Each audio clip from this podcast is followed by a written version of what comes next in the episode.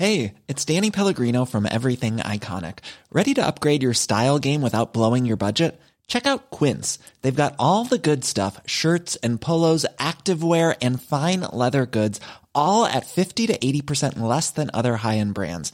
And the best part? They're all about safe, ethical, and responsible manufacturing. Get that luxury vibe without the luxury price tag. Hit up quince.com slash upgrade for free shipping and 365 day returns on your next order. That's quince.com slash upgrade.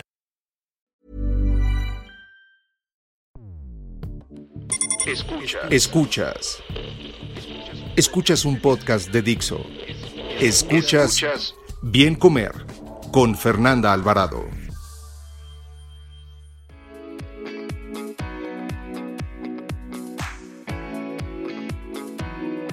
Hola, ¿cómo están? Les saluda Fernanda Alvarado en un episodio más del Bien Comer y porque Bien Comer hoy me acompaña Miriam Beltrán para platicar sobre los cambios en la cultura alimentaria mexicana. Miriam es profesora e investigadora de la UAM Xochimilco, nutrióloga con maestría y doctorado en antropología social, miembro del Sistema Nacional de Investigadores y bueno, vamos a platicar hoy de tu expertise, el estudio de los aspectos socioculturales de la alimentación. Bienvenida, Miriam. Hola, muchas gracias por invitarme.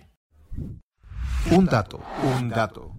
La cultura alimentaria en México tiene sus orígenes en la época prehispánica. Después de la conquista se originó un mestizaje alimentario que hizo de nuestra comida una de las más ricas y diversas del mundo, por lo que en el 2010 fue declarada por la UNESCO como Patrimonio Cultural Inmaterial de la Humanidad. Miriam, me da muchísimo gusto que estés por acá. La verdad es que eh, empecé a leer tus contenidos y, como dicen por ahí, estoquearte un poquito más. Y haces cosas súper interesantes y pues muchas que de repente las personas, los profesionales de la salud no voltean a ver, ¿no? Como que de repente eh, nos encajonan y dicen la cosa es así, a los nutriólogos 65, 15, 25, plato del bien comer, no te salgas. De hecho, la otra vez platicaba con Oti Perichart, que la quiero muchísimo y me decía, tenemos un grupo que se llama Nutrición Disruptiva, ¿no? O sea, cómo modificar todo esto. Y justo es todo esto viene pegado con, van a decir, bueno, ¿qué tiene que ver esto con, con la cultura, con la forma en que nos alimentamos? Pues es que está, va de la mano, ¿no? O sea, hemos cambiado nuestra manera de alimentarnos. Mientras más conocimientos tenemos sobre el, sobre el bien comer, sobre la dietética, salen más investigaciones y pues para mí que estamos cada vez más confundidos y eso también va pegado con el que tenemos pues, más sobrepeso, ¿no? La prevalencia ya es, es, alarmante. Entonces, ¿tú cómo ves todo esto que te acabo de decir? Mira, eh, es un temazo, pues, eh, es, o sea, yo empecé a trabajar sobre este tema y, y, parecía, pero al principio me costaba como trabajo comprenderlo. Eh, ciertamente pasarse a estudiar antropología social de momento como que no entiendes nada, ¿no? Y poco a poco ahí vas comprendiendo. Pero bueno, a ver, primero que nada de decir, la cultura es una cosa que atraviesa absolutamente todos los, todas las actividades humanas, ¿sí? No importa si son necesidades básicas o no. De hecho, de hecho, y justo estoy escribiendo un capítulo sobre un libro ahora mismo, un capítulo sobre eso en un libro ahora mismo, eh, y una de las cosas que digo y lo digo muchas veces también en mis clases es, pareciera que justo esas necesidades básicas como la alimentación, que es inevitable para la vida, ¿no? Y la reproducción, que es inevitable para que nuestra especie sobreviva, pareciera, pareciera, ¿no? Que tendrían que quedar fuera. Y no, más bien al contrario están completamente, completamente atravesadas por la cultura. Uno no se reproduce con cualquiera. O sea, uno se reproduce con alguien que socialmente se escoge en función de ciertas características. Tiene que pasar una serie de rituales porque se tiene que casar, conocer, conocer a la familia, etcétera, etcétera. Y después, por fin, hacer una especie de planeación vital o no, o no.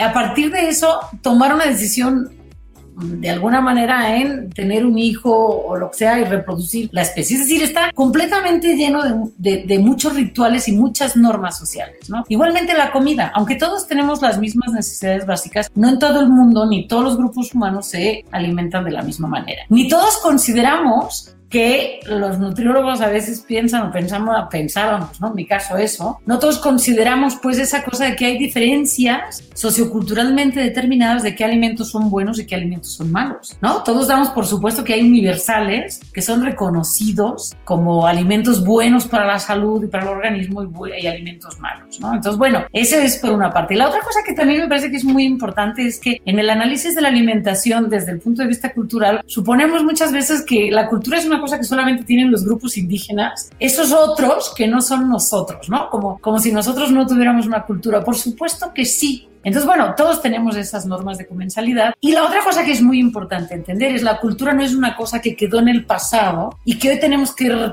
¿no? Volver a traer, porque pareciera que hemos perdido la cultura, ¿no? La cultura no, no se pierde, la cultura es como la energía, ni se crea ni se destruye, solo se transforma, ¿no? Entonces, bueno, a lo que yo me he dedicado en los últimos años es a tratar de entender cómo se ha transformado la cultura y en función de qué, ¿no? En función de qué y por qué estamos como estamos, ¿no? Y sí, ciertamente estamos en un, en un mundo donde, entre otras cosas, hay mucha información sobre nutrición, ya no sabemos ni para dónde ver, ¿no? Y es muy difícil gestionar de manera medianamente eficiente toda esa información. Mi hipótesis es que mientras más nivel socioeconómico y educativo tiene un grupo social o una persona, le es más fácil gestionar toda esa información que si tienes un nivel de escolaridad bajo, ¿sí? Y además condiciones limitadas de vida. Entonces eso hace que esa información sea todavía más difícil de gestionar, ¿no? Entonces, bueno, y mucha información además es contradictoria. Entonces es muy difícil de gestionar todo eso, ¿no? Sí, lo que, lo que se conoce, yo le digo la infoxicación. O sea, hay exceso de información y sobre todo en la cuestión de, de nutrición, de alimentación. Y como bien dices, ¿no? Digo, la cosa es, nos vamos a lo, a lo digerible. O sea, estas personas de las que platicas que tienen menos acceso a, una educación, pues tienen ahora al alcance muchas redes sociales y consumen la información ya súper, súper digerida y mala información, ¿no? Entonces, eso puede ser también parte, ¿no? De lo que esté pasando. Sí, en parte sí, en parte sí. Yo pienso que hay varios procesos que hay que, que considerar, por ejemplo, ¿no? A ver, nosotros hoy podemos decir, y de hecho es la retórica del gobierno todo el tiempo ahora y desde hace tiempo también en nutrición, podemos decir que tenemos que ensalzar, por decirlo así, la alimentación tradicional mexicana sin que nadie se haya dado realmente a la tarea de explicarnos qué es eso. ¿Eh? Porque, a ver, la historia también tiene su metodología. Entonces, no puede decirse que la alimentación tradicional mexicana es un invento del funcionario de turno, ¿sí? O producto de su imaginario, lo que él se imagina que debería ser, ¿no? O lo que alguien ha dicho porque es cronista de tal o cual. O sea, yo creo que hay que eh, ser serios en todo y tener metodología clara y específica en todo. Pero bueno, vamos a pensar, pues, ¿no? Que podemos tomar ciertos elementos, ¿no? Entonces, decir, vamos a traer como si fuera buena la alimentación de la población indígena eh, o que la población indígena de determinadas zonas de México, porque esa es otra, los, a la población del norte se le ignora completamente para hablar de la cultura alimentaria mexicana, o sea, después de San Luis Potosí, olvídense, o sea, esa cultura no entra en el imaginario de los funcionarios, ¿no? Y entonces sacamos esos, esos rasgos que nos parecen que son muy buenos y entonces decimos, ahora vamos a promocionar esta dieta nacional. Muy bien. ¿No? Nada más que si la dieta fuera solamente resultado de unas decisiones así, decir, bueno, yo ahora a partir de ahora en adelante voy a comer de tal manera y puedas llevar a cabo todo eso, pues estaría muy bien. Pero la realidad es que, ¿cómo le vamos a hacer para hacer de esa dieta la fundamental si no generamos todas las condiciones que van asociadas a esa dieta? Eso, fíjate, es muy interesante porque ya se había hecho en el siglo XIX. Cuando México tiene que considerarse como un país soberano y se tiene que construir su identidad nacional, ¿sí? empieza a tomar toda una serie de rasgos indígenas que le parecen que son propios de México para construir esa identidad y diferenciarse, digamos, diferenciarse pues, de la metrópoli, o sea, del colonizador. Pero eso no va asociado con el proyecto modernizador que va a tener México en el siglo XIX, que va a arrancar en el siglo XIX. Entonces, ¿y qué es lo que va pasando? Sí, queremos la alimentación indígena, pero no queremos a los indígenas. A ver, sí, discursivamente sí, pero socialmente no. Porque sí sabemos que México es un país racista, clasista, donde hay discriminación hacia la población indígena, etcétera, ¿no? ¿Qué es lo que tiene que hacer la población indígena para integrarse y dejar de sufrir esa discriminación? Bueno, pues adoptar otra forma de vida. Y es adoptar otra forma de vida no quiere decir que ya, que entonces así va a dejar de comer tortilla y se va a dejar a comer papitas. No, no es tan simple, sino que va a tratar de construirse un modo de vida urbana con una dieta más variada, donde ya no tenga solo como alimentación básica maíz, frijol, calabaza y chile, ¿sí? Que es lo que constituye la forma de vida en la ciudad o la forma de vida urbana, que incluya salir a comer fuera, que incluya acceder a la tecnología doméstica, que incluya acceder a la tecnología doméstica porque también la organización social al interior del hogar va a cambiar, porque va a tratar de mandar a sus hijos a la escuela, porque eh, va a tener cierto distanciamiento eh, de su cultura original y entonces también de su organización familiar y social original. ¿Sí me explico? O sea, va todo este asunto asociado. Entonces, nosotros no podemos decir, sí, qué chida la alimentación indígena,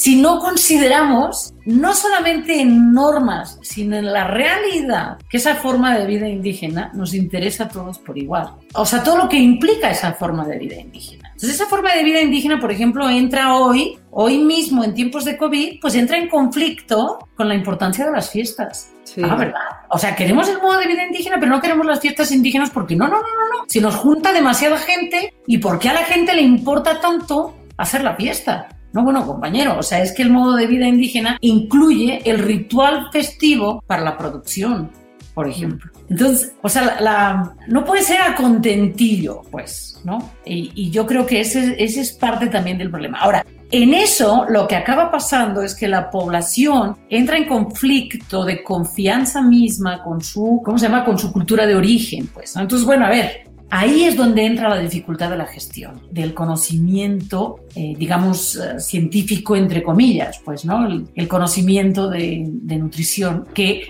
obvia todas estas cosas, ¿no? Que las quita. Y entonces, bueno, si tú además vives en unas condiciones limitadas, no tienes acceso a tu propia alimentación, o por ejemplo, cosas que siguen pasando, mis estudiantes que son de fuera de la ciudad dicen que cómo es posible que comamos esas tortillas tan feas, ¿no? Ah, no. Que, que eso no son tortillas, no manches. Y los chavos cuando vienen de sus pueblos a la ciudad, ¿no? Cada que van a ver a su familia, bueno, en condiciones normales, porque ahora pobrecitos están ahí, en condiciones normales trafican con sus comidas, pues se traen todas las tortillas que pueden y bueno, son unos dramas, ¿no? Espantosos, pues, ¿no? Entonces, bueno, es, es un proceso más complicado que no más decir, quiero esto y no quiero esto, pues, ¿no? En la, en la definición de las políticas públicas y sobre todo en la gestión que hace la gente de todo esto, ¿no? Esta propuesta justo ahorita me, me recordaste que se estuvo impulsando mucho y están impulsando mucho eh, la parte de la dieta de la milpa y, y yo he hablado eh, en otros episodios este, con gente que está a favor y otra no tanto. Entonces, para ti, ¿tú crees que sería un buen modelo a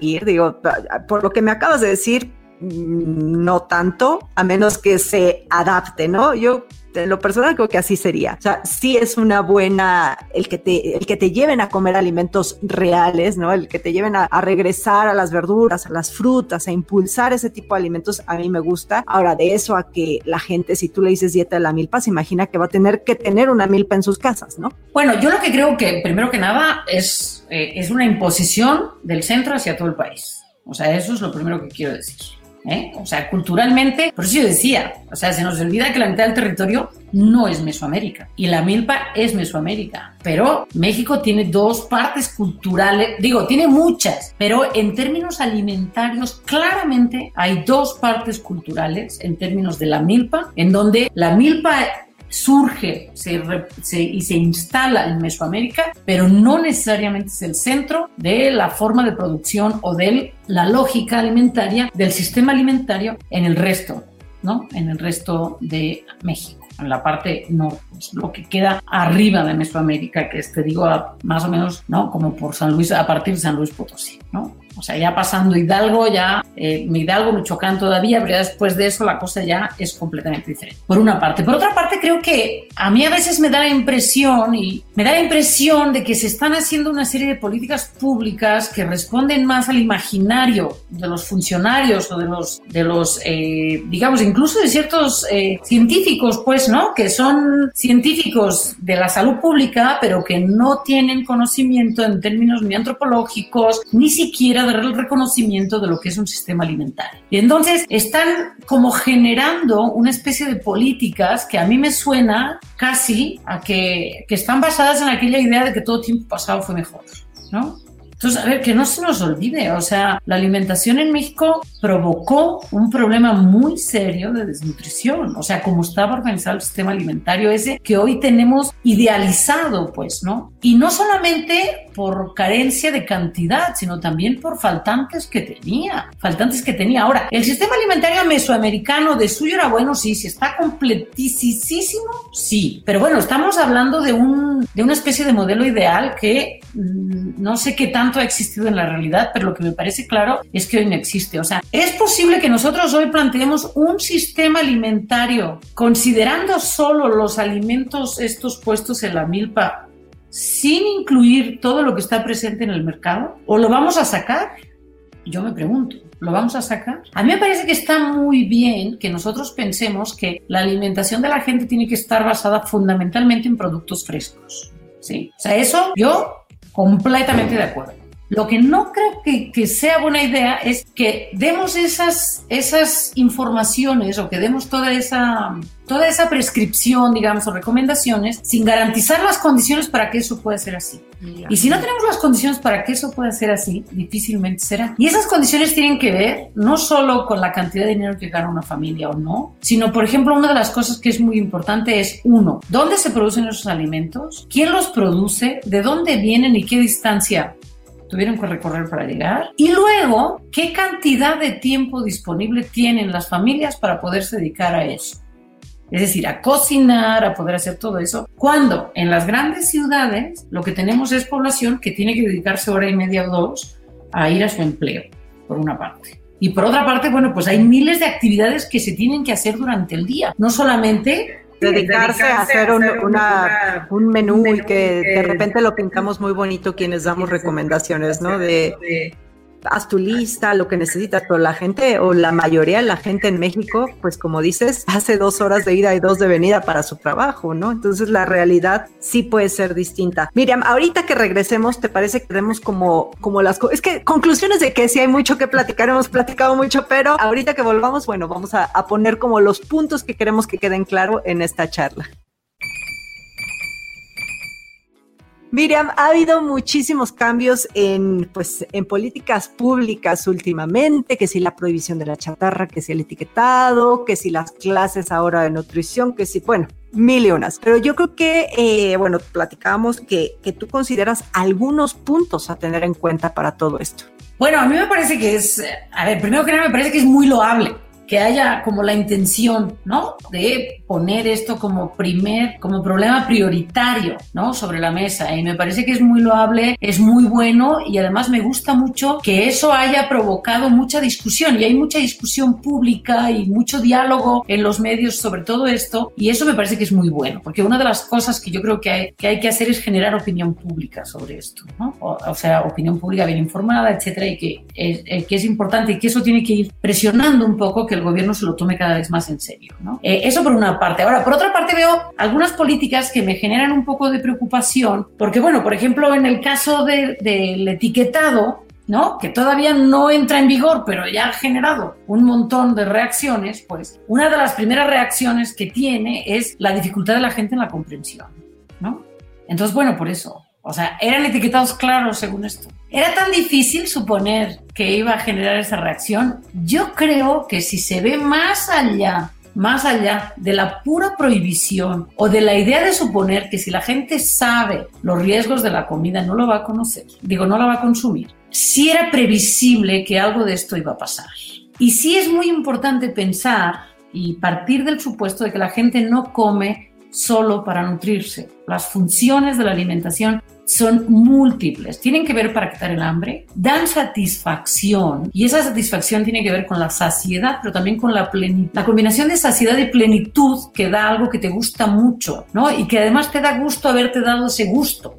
Y eso es algo que es muy importante y sobre todo en población que tiene acceso a muy pocos gustos. Esos gustos tienen todavía más importancia simbólica. Y cuando hablamos de importancia simbólica no estamos hablando de que, ah, sí, es una cosa de querer pertenecer a un nivel socioeconómico más alto, etcétera. No, la importancia simbólica tiene que ver con el, una especie de reconocimiento íntimo y social de poder tener una vida satisfactoria y la satisfacción pasa también por esos gustos, ¿no? Entonces pienso, me preocupa eso, me preocupa además que está, está como muy... Eh, que esas políticas pues no hayan tenido esa parte sociocultural y que incluso pues no me preocupa que el análisis crítico de eso automáticamente sea descalificado no como si uno no quisiera el bienestar de la población. También no trabajáramos por el mismo no por el mismo bienestar. Eso también me preocupa como que como que veo que hay hay muy poca apertura a la crítica por una parte. Por otra parte también me preocupa que bueno la, la, la materia de una vida saludable pues es es una cosa muy buena pero es una cosa que yo me pregunto, ¿qué tanto no se ha preguntado la Secretaría de Educación Pública y la Secretaría de Salud y quienes estén involucrados, se han preguntado qué diferencia ¿No? ¿Qué diferencia hay ahora en este programa, a diferencia de todos los que hay desde las brigadas culturales de Vasconcelos? Porque la educación en alimentación y salud y nutrición y buena nutrición, etcétera, lleva décadas en México. Y ha habido insistentemente ¿no? Cosas. Yo estoy viendo ahora cosas que ya había visto cuando yo empecé a estudiar nutrición. Por ejemplo, cómo se habla de las maravillas de los insectos, pues eso yo ya lo vi en los años 80. Ya lo habíamos visto, cayó en desuso y ahora vuelve. La educación en los niños, eso yo ya lo he visto sistemáticamente, tanto por los análisis históricos que haya hecho, por lo que yo misma he vivido y he estado en materias y en proyectos, en comisiones, ¿no? En épocas diferentes sobre la orientación alimentaria en los niños y la educación en nutrición y etcétera, ¿Qué les hace pensar que ahora sí va a funcionar? Y la otra cosa que me preocupa es que eso, la prohibición, las etiquetas, las normas, eso se hace muy rápido, pero no se ven las implicaciones ni cómo se va a cuidar que se lleven a cabo. Y por otra parte, veo muy lentas las políticas de seguridad alimentaria. Muy lentas. Escuchas. Escuchas. Bien comer con Fernanda Alvarado. Bueno, pues esos puntos a mí me parecen muy importantes a considerar, Miriam, y para que no digan que los micrófonos nada más se abren de un lado, también me era importante escuchar tu lado, porque creo, y como lo platicábamos antes de, de, grabar el podcast, pues el abanico es muy amplio y creo que podemos tomar cosas buenas de un lado, del otro, y pues finalmente todos estamos aquí por el bienestar común, ¿no? Eh, tenemos ideas distintas de, de, cuál es la mejor forma de llevar a cabo, ¿no? Que mi razón, tu razón, pero pues ojalá que algún día este, esto se alinee, como dices, yo me quedo con la parte de, de qué bueno que ya lo estamos viendo, que se está hablando, ¿no? Que se está poniendo en primer plano, que ya son notas, incluso yo ahora que veo la televisión, diario hay una nota que si el etiquetado, que si este, la prevalencia tal, que si la enfermedad, quizá por COVID o no sé por qué sea, no sé si sea este gobierno, si sea COVID, si sean los nuevos funcionarios, pero bueno, el tema ya está, ¿no? Y antes la verdad es que estos temas no se tocaban, digo, si hay que dejar algo bueno, yo me quedo con esta parte y pues te agradezco muchísimo el que hayas estado por acá. Antes de, de irnos, pues cuéntanos, tú tienes un podcast también buenísimo. Cuéntanos qué, qué, qué más haces, Miriam. Bueno, yo trabajo en la UAM Xochimilco como dijo Fernanda al principio, soy profesora ahí del Departamento de Atención a la Salud, estoy en varios proyectos de investigación, tengo diversas publicaciones, una justamente que tiene que ver, tengo un libro que se llama Incertidumbre y Vida Cotidiana, que pues a lo mejor les puede ayudar a como entender esa dificultad, o sea, yo hice un estudio para ver cómo se gestiona justo esa, esa cantidad y ese bombardeo de, de información sobre nutrición, porque me interesaba ver justamente esa confusión que genera. Y bueno, y tengo un podcast que se llama Jícara, Ideas como Comestibles en Movimiento, que salimos todos los jueves y que eh, estamos, eh, acabamos de grabar el último capítulo de la temporada 1 y vamos a empezar una temporada 2 y que bueno, pues ahí hay muchas de todas estas reflexiones que tienen que ver con toda la parte, digamos, más amplia de la alimentación, no solo en términos estrictamente nutricionales, sino bueno, pues lo que tiene que ver con alimentación, cultura, política, economía, aspectos sociales, este, en fin, y muchas otras cosas que a lo mejor pueden ser de su interés. Si alguien te quiere buscar, ¿dónde te encuentra? Me puede encontrar en Twitter en arroba jícara-ideas. Ahí está. Y bueno, pues ya saben que yo estoy en Instagram y en YouTube como Bien Comer. Adiós, muchas gracias Miriam. Adiós, gracias a ti.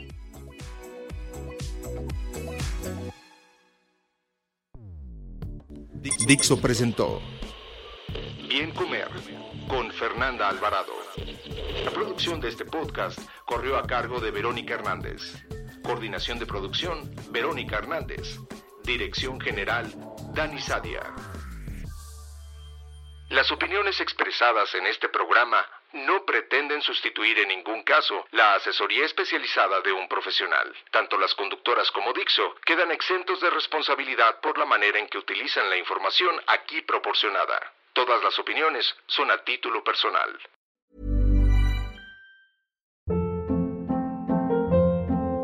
Hold up. What was that? Boring. No flavor. That was as bad as those leftovers you ate all week. Kiki Palmer here, and it's time to say hello to something fresh and guilt-free. Hello Fresh. Jazz up dinner with pecan-crusted chicken or garlic butter shrimp scampi. Now that's music to my mouth. Hello Fresh. Let's get this dinner party started. Discover all the delicious possibilities at hellofresh.com.